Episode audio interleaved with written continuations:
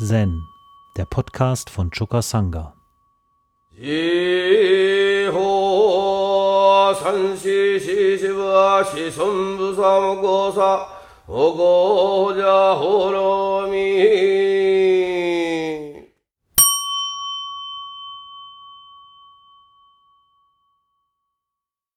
Unser heutiges Session ist ja eigentlich ein Anfänger-Session, aber wie man sieht, sind wieder sehr wenige Anfänger da und ziemlich viele, die schon öfter hier waren. Trotzdem finde ich, muss man immer wieder auch mal mit der Anfängerperspektive auf unsere Praxis schauen. Da sieht man da dunkle Gestalten rumhocken, wenig sagen und äh, fragt sich, warum machen die das? Manche, die haben da noch so ein Lätzchen um und noch andere, die haben da eine Mönchskutte an oder eine Nonnenkutte. Was hat denn das hier alles zu bedeuten? In was für einem Verein bin ich hier eigentlich gelandet? Ja? Ist ja heute sozusagen Achtsamkeit überall zu haben, an jeder Ecke. Und ähm, es gibt auch den Standpunkt, dass Zen so eine Art geistiges Zähneputzen ist das kann man mit den verschiedensten Zahnbürsten machen, da muss man nicht unbedingt eine ganz bestimmte benutzen. So wird auch, sagen wir mal, Zen manchmal herausgegriffen aus dem Laden der Spiritualität, der in, im Augenblick in unserem Land äh, offen steht mit vielen Angeboten. Da fragt man sich, was soll denn eigentlich Zen und was ist denn das eigentlich? Und was bedeuten diese Knöpfchen und diese Roben und diese ganzen Dinge? Und äh, so ging es mir übrigens auch und ich habe mich auch gefragt, was soll das eigentlich alles? Ich kam zum Zen, weil die Schwester meiner Großmutter Lorena in einer Situation, als ich ernsthaft krank war, ähm, und sagen wir mal noch in erster Linie revolutionär gestimmt war, obwohl ich gerade gescheitert war mit meiner Hepatitis, war ich irgendwie vor die Wand des großen Lebens gelaufen. Stopp. Elf Monate Pause. Die sagte, lies doch mal so ein paar hilfreiche Dinge und bot mir lauter ostasiatische Literatur an und ich dachte immer nur, wenn die Frau doch mal das Kapital lesen würde, dann würde sie verstehen, in was für einer Welt wir leben. Später erfuhr ich, dass sie das Kapital sehr gut kannte und dass sie auch selbst Kommunistin gewesen war in der Weimarer Zeit, aber dass sie einen anderen Weg eingeschlagen hat aufgrund der in ihren Augen zu wenig mitfühlenden Zügen, die der etablierte Marxismus, Leninismus da so zu bieten hatte. Ja.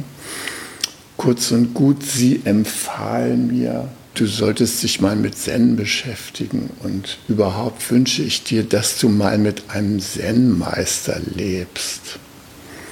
Das war für mich damals irgendwie, als wenn ich euch sagen würde, also ich empfehle euch, wohnt doch mal irgendwie drei Jahre mit Maria Callas zusammen, dann versteht ihr auch mehr von der Musik. Hm? Ja, also, so ging es mir damals. Was sollte das? Ja, zum konkreten Zen kam ich dann dadurch, dass ich, als ich mich dann wieder erholt hatte und äh, meinen beruflichen Weg fortsetzen konnte, von Raphael angesprochen wurde, ob ich nicht mal zu so einer Entspannungswoche mit nach Roseburg gehen wollte. Das fand ich eine gute Idee. Ich übte damals Yoga und da macht man auch so meditative Sequenzen von fünf Minuten und so.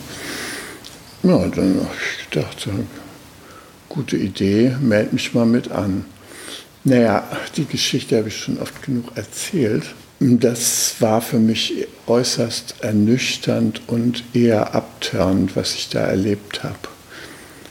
mein Urteil nach zwei Tagen war, das sind alles Sadomasochisten und hier muss ich weg. Ich kam noch nicht weg, aufgrund der damaligen zurückgebliebenen technischen Möglichkeiten. Es gab noch keine Handys. Und ähm, das einzige Telefon da am Ort war verschlossen, Taxis gab es nicht und der nächste Bahnhof war 30 Kilometer entfernt. Und ich hätte mit meinem Köfferchen da schon eine Weile zu tun gehabt, da den Bahnhof zu erreichen. Deshalb bin ich noch eine Nacht da geblieben auf gutes Zureden von Raphael der mir sagt, ja, wenn es morgen für dich immer noch so schlimm ist, dann bringe ich dich in irgendeiner Pause zur Bahn. Ne? Gut, wie es ausgegangen ist, wisst ihr, ich bin da geblieben und habe äh, Feuer gefangen mit der Übung. Und zwar deshalb, weil ich ein sehr starkes energetisches Erlebnis hatte. Ich fühlte mich nach diesem sieben Tagen wirklich geistig in einer anderen Verfassung. Und meine Bezugserinnerungen waren jetzt vielleicht nicht so hilfreich. Ich dachte mir, das bringt echt mehr als das beste Teigras, was ich geraucht habe. Also war wirklich, man war in gewisser Weise stoned, ja. Kann ich nicht anders sagen. Es hat wirklich so einen starken Auswirkungen gehabt auf meinen Geist. Und ich bin dann dabei geblieben und schließlich und endlich bin ich auch auf meinen Lehrer Eusaidan Roshi getroffen. Jetzt lese ich erstmal das Koran vor für heute. Das, das hat nämlich damit zu tun. Es handelt sich um den Fall 225 aus dem Katoshu. Und darin fragt der Provinzgouverneur Lezian den äh, Priester Choka Dorin, also den Meister Choka. Und äh, der hatte eine ungewöhnliche Angewohnheit. Der hatte sich nämlich in einer hohen Kiefer so eine Art Nest gebaut in einer Astgabel, in, in der saß er Tag und Nacht. Und ähm, er wurde versorgt von Vögeln und Affen und war wegen dieser Besonderheit, also wegen dieses Alleinstellungsmerkmals, würde man heute sagen, eine gewisse Attraktion für seine Umgebung. Und so kam dann auch der Provinz Gouverneur Letian zu ihm, um ihn zu befragen. Und der sagte, und das ist jetzt der Fall hier, Letian, der Provinzgouverneur, sagte zum Priester Chokadorin, was für ein gefährlicher Platz, auf dem du sitzt. In welcher Gefahr bin ich? erwiderte Choka des Gouverneurs Gefahr ist weit größer. Ich habe den Bergen und Flüssen Frieden gebracht, die diese Provinz begrenzen, sagte Letian. In welcher Gefahr könnte ich wohl sein? Choka antwortete, Leidenschaften brennen, der Verstand ruht nie. Was könnte gefährlicher sein als das? Der Gouverneur fragte, was ist die zentrale Lehre des Buddha-Dharma? Choka erwiderte, tue Heilsames, meide das Unheilsame und erwecke den Geist des Mitgefühls in deinem Herzen. Selbst ein Dreijähriger könnte das zu mir gesagt haben, erwiderte der Gouverneur. Selbst ein Dreijähriger kann das sagen, aber selbst ein 80-Jähriger muss es täglich aufs Neue üben, erwiderte Choka. Lezian verbeugte und entfernte sich.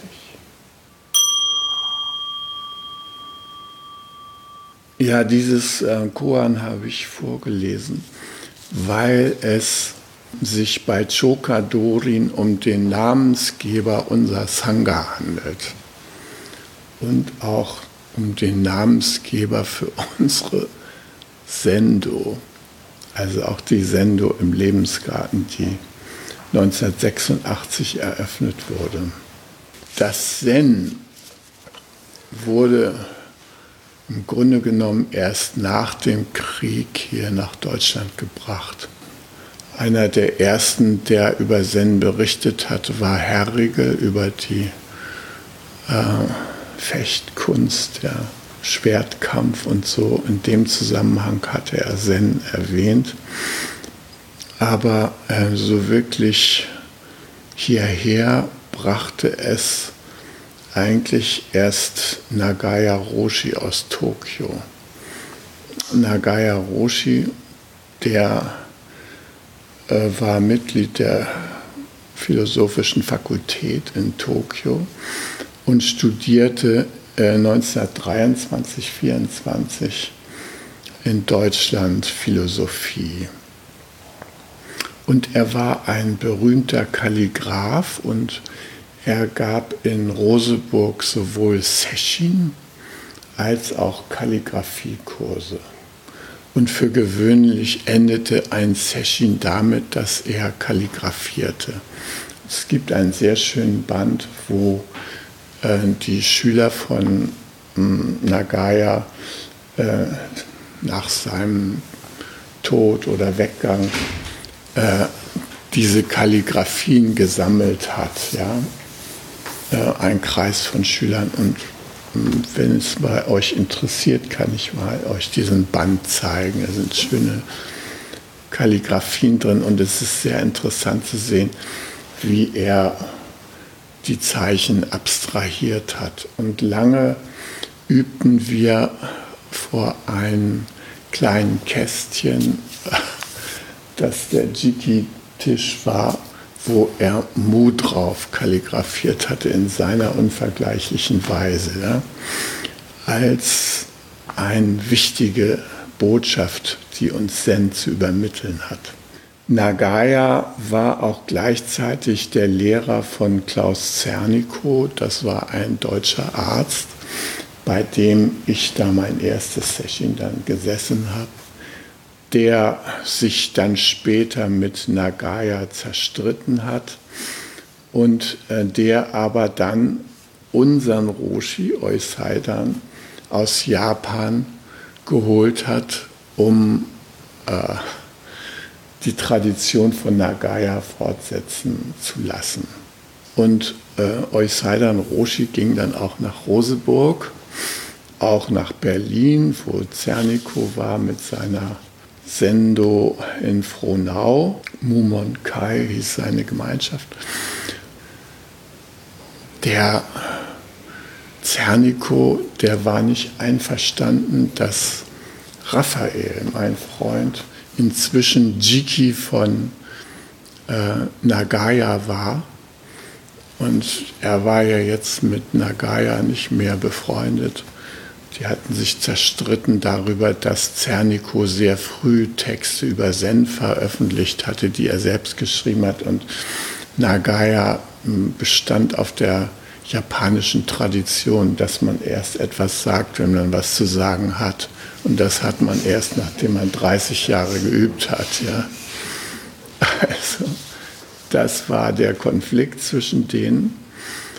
Und Raphael hatte eben Eusaidan auch nach Bremen eingeladen und da ähm, hat dann der Zerniko zu Eusaidan gesagt, er müsse sich entscheiden, entweder mit ihm in Berlin und der großen Stadt oder mit Raphael da in Bremen.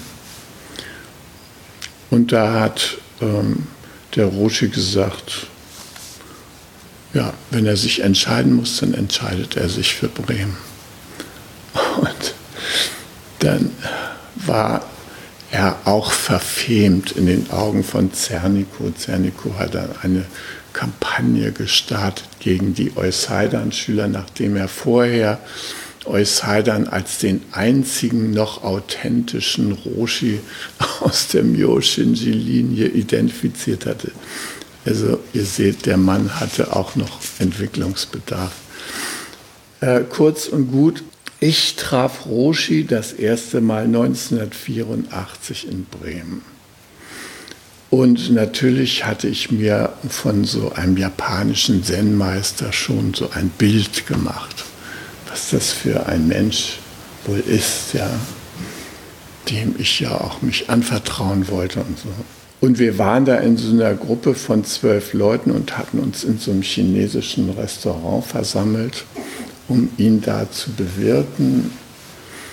Und ähm, dann kam da so ein kleiner Kerl rein und so und der sprach immer mit so einer Kinderstimme und lachte immer so kindlich. Und ich dachte nur bei mir, das wird doch hier hoffentlich jetzt wohl nicht der Zen-Meister sein. Ja?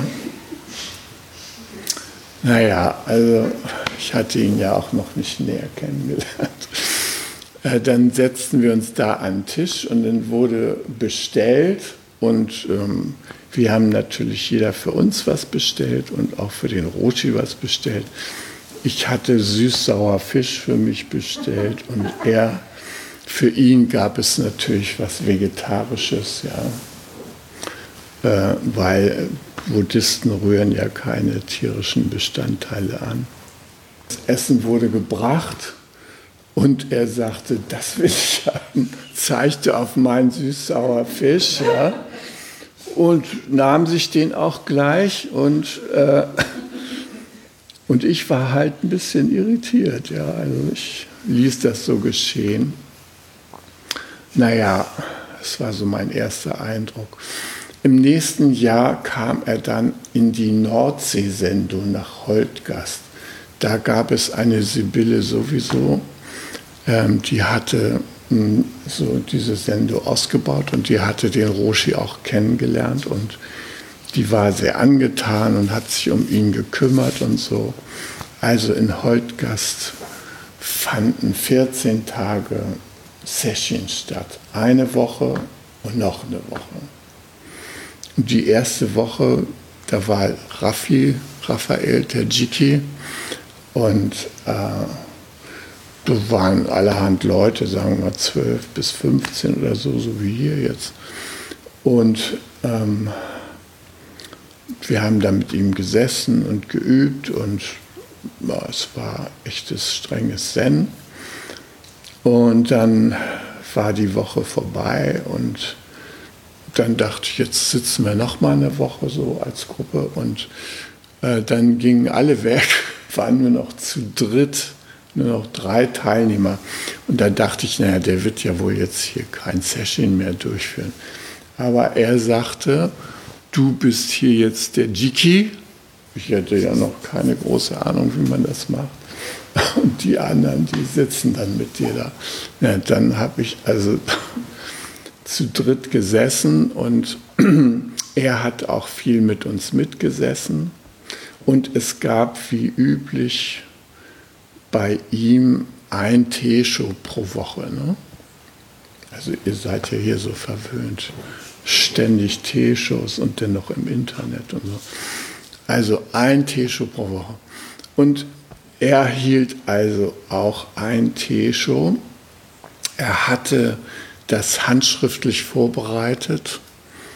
Äh, so mehrere Punkte und ihm ging es darum, irgendwie uns ziemlich, äh, ziemlichen Anfängern irgendwie so ein bisschen die Essenz des Zen so nahe zu bringen. Ja? Und da hat er so drei Seiten oder sowas handschriftlich aufgeschrieben und ähm, die waren fotokopiert und jeder von uns kriegte so eine Fotokopie. Wir waren ja nur drei. Ne? Und ähm, dann hat er seinen Vortrag gehalten. Und natürlich habe ich diese Fotokopie. Äh, sonst könnte ich euch ja auch gar nicht erzählen, worum es da eigentlich gegangen war. Auf jeden Fall ähm, dachte ich mal sehen, was jetzt kommt. Und es ging los ähm, mit mehreren Punkten A, B, C, D, E. Und der erste Punkt war die sieben Buddhas der Vorzeit. Ihr wisst alle, wen ich meine. Ne? Bibashibutsu, Shikibutsu, Bishafubutsu, Kuruson Butsu, Kunagon Munibutsu, Kashobutsu, Shakyamuni Butsu. Also es gab schon vor dem historischen Buddha unserer Zeit sechs andere Buddhas. Erzählte er uns. Woher das wusste, keine Ahnung. Auf jeden Fall äh, waren wir damit konfrontiert und er sagte, der Kashobutsu, also der vorletzte vor Shakyamuni, der hätte die Lehre des Buddha so zusammen, also des Buddhismus so zusammengefasst, jetzt mit seinem einfachen Englisch. Unser Roshi, der konnte nicht richtig Englisch, er konnte Deutsch lesen, Englisch schlecht sprechen, äh, aber er wollte es eben rüberbringen an uns. Und dann hat er den Kasho, von Kashobutsu gesagt, No evil doings. Do your best and purify your mind yourself. This is Buddhism, sagte der Roshi. Ja? Also meide unheilbares Tun, handle heilsam Gib dein Bestes und reinige deinen Geist selbstständig. Also arbeite an deinem Geist selber, ja. Und dann fuhr er fort und sagte, I would say to my thinking, this is the Zen itself. Also, das ist das wahre Zen, ja. Und dann hat er noch erklärt, was Purify, Purify Your Mind eigentlich bedeutet. Ja? Er sagt, Purify Your Mind is Zen, is Mu, is Ku, is Shunyata, is No Thinking, is Emptiness. Also dein Geist reinigen ist Zen, ist Mu, Ku, Shunyata, nicht denken, Leerheit. Und dann kam er zu sprechen auf das Herzsutra. Und dann sagt er, uh, the main point of Buddhism is Hanya Sutra. And it says, My Shariputra, form is not different from emptiness. Form is emptiness in itself, and emptiness is form as itself. So sprach er. Also, er hat es so nett ausgedrückt, ne, dass der Avalokiteshvara zu Shariputra sagt, mein lieber Shariputra, Form ist nicht verschieden von Leerheit. Form ist Leerheit an sich und Leerheit ist wahre Form. Und das hat ja den Shariputra so getröstet und ihn stellvertretend für uns alle. Ja, das war es dann. Und dann kam schon Punkt D, Indian Zen History, 28 Generations. Also jetzt wurden die äh, Ahnen benannt. Und dann wählte er aus der Ahnenreihe der indischen einige aus ja, und so, dass wir schon mal so ein paar Namen gehört hatten. Ja. Natürlich hat er nicht alle 28 da aufgezählt, auch auf seinem Zettel nicht, sondern da war so eine Auswahl und dazu gehörte eben Mahakashapa, Ananda, Buddhananda, Parsva, Avagosha, Nagarjuna, Vasubandhu, Bodhidharma. Dann ging er über zur chinesischen Zen-Geschichte. Bodhidharma, Eka, Sosan, Doshin und so weiter. Und dann hat er schon viel mehr Namen genannt und aufgeschrieben, hat dann auch erwähnt, welche Schulen wer da hervorgebracht hat und Umon hob er besonders hervor, Umon, Emperor of Zen, Kaiser des Zen und so. Ja, und wir, ich dachte nur, was erzählt er da jetzt alles? Ja, was, was soll das? Warum sollen wir diese ganzen Namen kennen und so? Und ah, muss das sein? Und ich hätte lieber noch ein paar, paar mehr Details gehört, was denn Zen nun eigentlich tatsächlich bedeutet. Ja, dann kam natürlich noch Punkt F, japanische Zen-History. Und da ging es dann los mit Daio, Daito.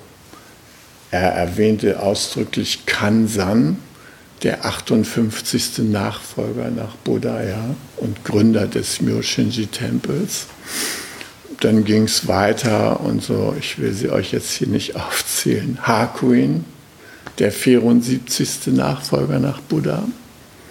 Wir sind schon ziemlich dicht dran bei Hakuin. Ne?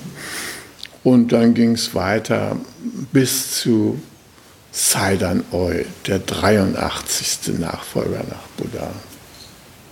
Diese Linie hat er kurz so aufgezeigt und uns darauf hingewiesen, dass das eine gewisse Bedeutung hat. Ja? Dass da diese in seinem Falle 83 Generationen von Überbringern des Buddhismus und des Zen gibt. Ja, mir war das damals völlig Schnurz. Ja. Für mich war, wie gesagt, ich hatte den Zähneputzen-Einstieg gewählt. Also es ist gut, meine Energie wird aufgebaut und so weiter. Ich muss da diese ganze Theorie nicht haben. Ja. Hinsetzen, sitzen, meditieren, fertig. Dann hat er noch erwähnt, was denn nun Meditation eigentlich ist, Zen, ja. Nämlich also Sense Control, Kontrolle der Sinne, Concentration, Konzentration, Meditation, Meditation, Contemplation, Kontemplation zur, Entweck äh, zur Erweckung von Intuition und Inspiration. So, Punkt. Das waren so die vier wesentlichen Punkte der Zen-Übung. Ja, nach diesem Session habe ich ihm dann erzählt von meinem Vorhaben da in Steierberg und den leerstehenden Häusern und, und ihn gefragt, ob er sich das mal angucken will. Und er war sofort interessiert. Und dann sind wir da von Holtgast hier hergefahren in das Geisterdorf. Lebensgarten gab es noch nicht, 1985 im Juni. Und dann haben wir uns umgeguckt, ob man da aus irgendeinem Gebäude einen guten Dachboden herausfinden kann, um da eine Sendo einzurichten. Und dann haben wir den Dachboden gefunden, den viele von euch noch kennen und der jetzt im Lebensgarten immer noch Choka Senkutsu ist und dem wir halt auch unseren Namen verdanken. Und dann habe ich ihn halt gefragt, wie denn dieser Raum heißen soll. Und dann sagte er, er schlägt den Namen Choka Senkutsu vor. Und dann habe ich gefragt, was heißt denn das? Und dann hat er gesagt, ja, das heißt Vogelnest, Sitzhalle. Und, und dann dachte ich, ja, das ist eine gute Idee, weil nämlich auf dem Dachboden nisteten lauter Rotschwänzchen, so mindestens vier Paare oder sowas. Die hatten sich diesen Dachboden da erobert. Und dann sagte er, nee, das äh, hat auch zu tun mit dem Zen-Meister Dorin. Ja? Und, ähm, es war klar, der Roshi, der ging so um diese ganzen Gebäudekomplexe herum und da waren überall diese großen Kiefern. Und da waren auch echt solche Kiefern, in deren Astgabeln man hätte meditieren können. Äh, wir haben es nicht ausprobieren können und die Kiefer, die am besten dafür geeignet war, die ist inzwischen weg, weil die äh, im Zuge eines Brandes dann so ziemlich verunstaltet wurde. Aber ähm, also die Kiefer, die ihn inspiriert hatte, gab es da tatsächlich. Und wie ihr seht, ist in diesem Koan von dem Choka Dorin als Essenz des Buddhismus das aufgenommen, was schon der vorletzte Buddha vor Shakyamuni empfohlen hat und als Kennzeichen des Buddhismus ausgemacht hat, nämlich tue Heilsames, meide Unheilsames und erwecke den Geist des Mitgefühls in deinem Herzen. Das durchzieht also schon die Urgeschichte des Buddhismus bis hin auf unsere Tage. Und ich finde das wichtig, dass uns das klar ist, dass das ein sehr wichtiges Thema ist. Was Dorin da noch dem Letian auf den Weg mitgegeben hat, der gesagt hat, ja, das hätte mir jedes dreijährige Kind schon sagen können, ja. So nach dem Motto, als hätte der da so ein Abendgebet für Kinder gesprochen. Ne? müde gehe, ich bin zur Ruhe, schließe meine Augen zu und so weiter. Ne? Dass die Augen dahin über meinem Bette sein und so. Also so kam dem das davor. Und der Dorin hat es aber nochmal auf den Punkt gebracht und gesagt, ja, natürlich, jedes dreijährige Kind hätte dir sagen können, dass das sinnvoll ist. Sogar Greta Thunberg könnte das zu uns sagen. Ja? mit 16 Jahren. Aber ich, 80-jähriger Mann, muss es jeden Tag aufs Neue üben. Also der wesentliche Aspekt des Buddha war immer die Übung. Wir bewegen uns nicht vom Fleck, es sei denn, wir üben es.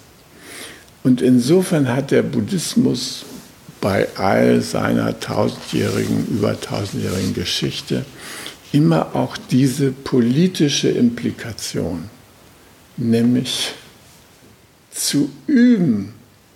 Wenn wir nicht üben, dann verändern sich die Menschen nicht auf der Welt. Davon kannst du ausgehen. Ich habe gerade einen interessanten Dialog verfolgt zwischen Regis Debray und meinem augenblicklichen Liebling, dem Chinesen Zhao Tingyang. Und der Zhao Tingyang, der lebt ja in China nach der Revolution von Mao Zedong und so weiter. Und der vertritt den Standpunkt, die Revolution ist schön und gut, aber die Menschen verändern sich nicht. Und der Regis Debray, der war auch revolutionär und ein Weggefährte Che Guevaras und schreibt heute auch noch interessante Bücher. Und die beiden, die führen so einen Dialog. Ähm, der kam in Gang, weil der Debray nach Shanghai gegangen ist und da äh, den französischen Tempel kulturell und philosophisch vertreten hat. Nicht Tempel, aber Ausstellungsraum. Und da haben die sich getroffen und dann haben die sich angefreundet und seitdem kommunizieren die. Ja, und das ist halt die große Frage.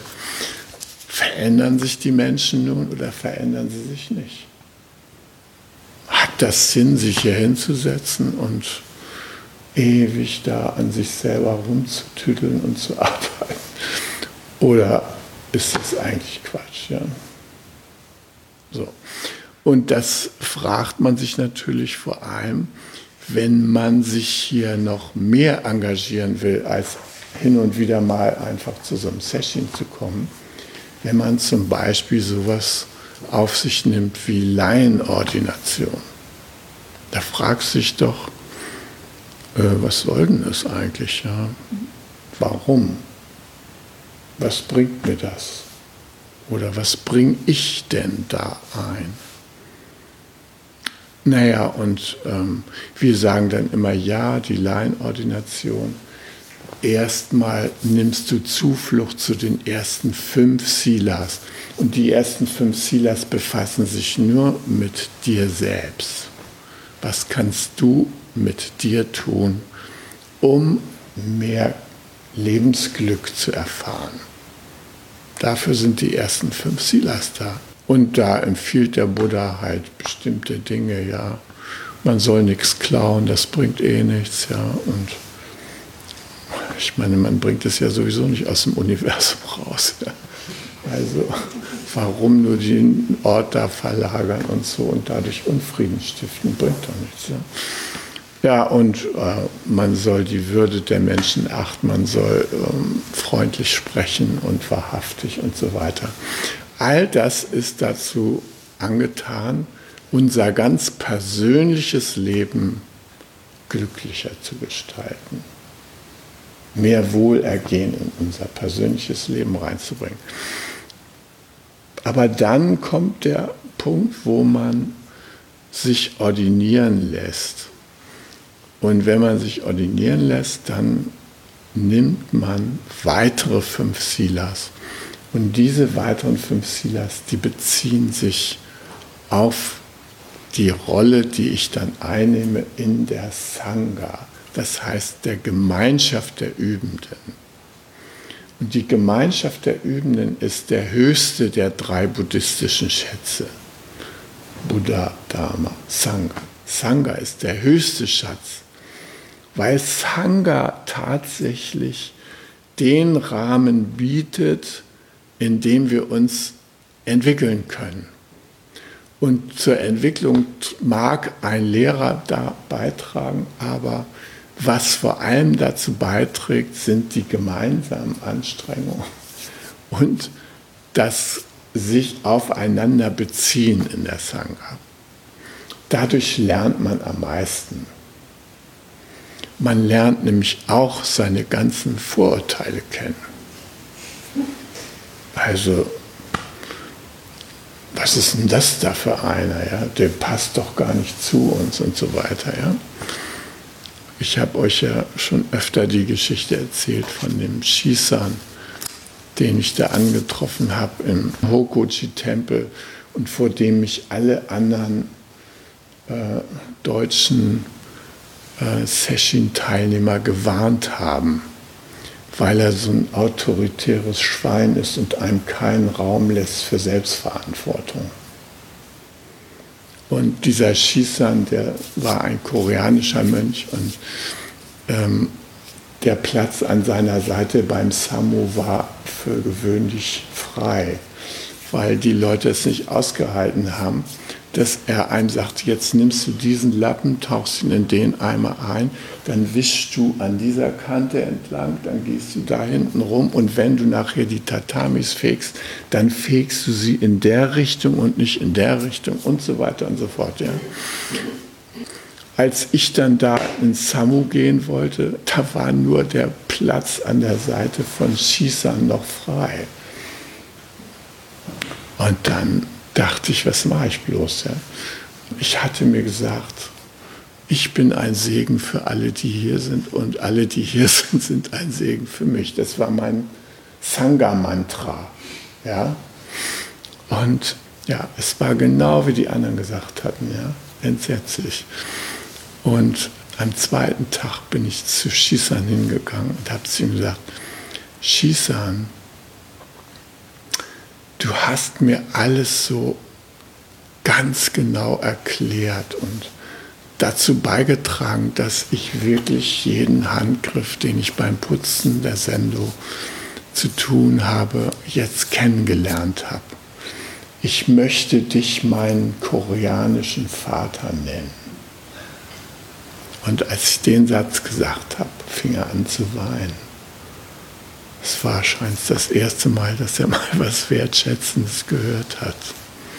Und seitdem waren Shisan und ich beste Freunde da in der Sangha. Immer hat er sich um mich gekümmert. Morgens schon, bevor wir angefangen haben zu arbeiten, hat er schon mir hingestellt. Einmal mit warmem Wasser, einmal mit kalten Teelappen, schon alles. Und dann wartet er, dass wir zusammen anfangen konnten. Und das war richtig Spaß. Hat richtig gut getan, mit ihm zusammenzuarbeiten. Aber es war erforderlich, erstmal die idiotische Vorurteilsbrille abzunehmen und ihm mal ins Herz zu schauen. Und das ist es. Erwecke den Geist des Mitgefühls in deinem Herzen. Das ist nicht eine Phrase, nee, das ist Praxis. Das ist etwas, was wir praktisch tun können, sollten, müssten, dürfen. Eine Haltung, die geübt werden will. Die fällt auch nicht vom Himmel. Ja, also die nächsten Zielas beziehen sich also auf die Sangha und die versuch, versuchen wir dann zu üben und uns gleichzeitig um die Sangha zu kümmern. Das ist dann die Ordination, eine höhere Stufe der Verbindlichkeit, die wir eingehen mit der Gruppe der Übenden, um die auch zu fördern.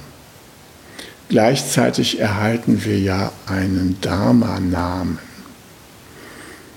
Und die Frage ist, was hat es mit diesem Dharma-Namen auf sich?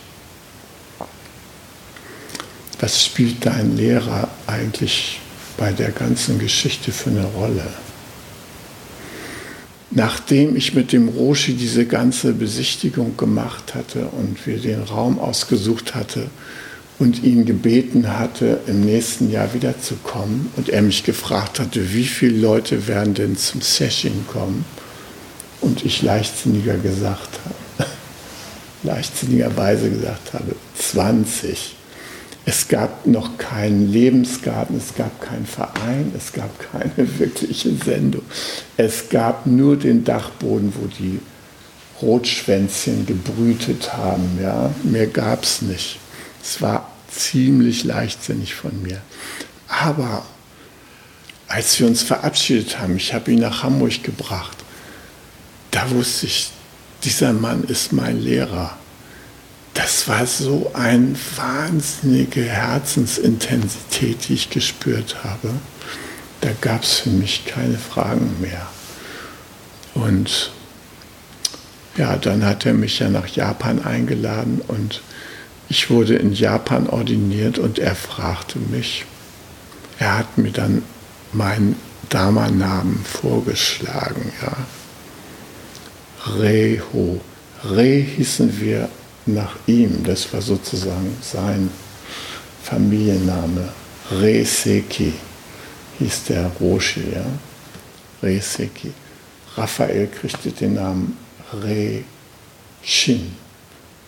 Ich bekam den Namen Re-Ho. Bernd bekam den Namen Re-Getze. So kriegten wir also alle Namen mit Re und so einer Besonderheit. Diese Besonderheit, Ho, die gebe ich nun als Namensbestandteil an euch alle weiter. Ja, in Übereinstimmung mit unserer Tradition, wo das halt so war. Das ist nicht immer leicht. Das äh, kann man zum Beispiel daran sehen, dass der Guido Keller, der Gründer des Ankor Verlags, äh, der hat sich selber zum äh, Großinquisitor des Zen erklärt und verfolgt alle Nicht-Rechtgläubigen auf diesem Gebiet. Und da ist eine seiner Zielgruppen die sogenannte Rehbande. Der Rehbande, über die kommuniziert er auf allen buddhistischen Kanälen, was das für ähm, unglaubwürdige Idioten sind die behaupten, sie hätten äh, Inka bekommen und sie wären in Japan gewesen. Dabei wäre das alles nur ihre Einbildung und Fantasie und so weiter. Also er hat sich da sehr umfänglich über uns ausgelassen.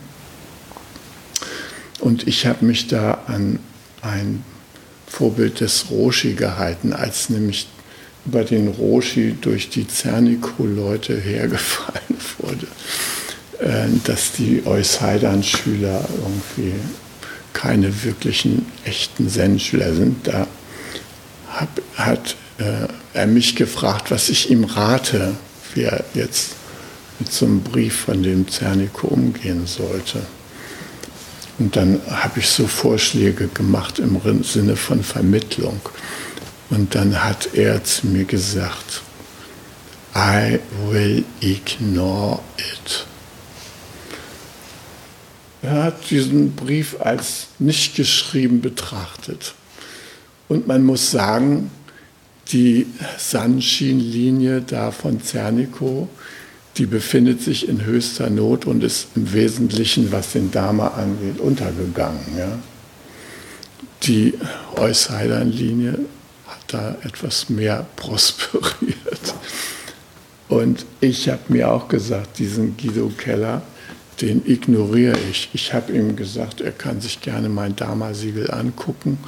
Es ist nur in unserer Tradition nicht üblich, das irgendwie ins Internet zu stellen.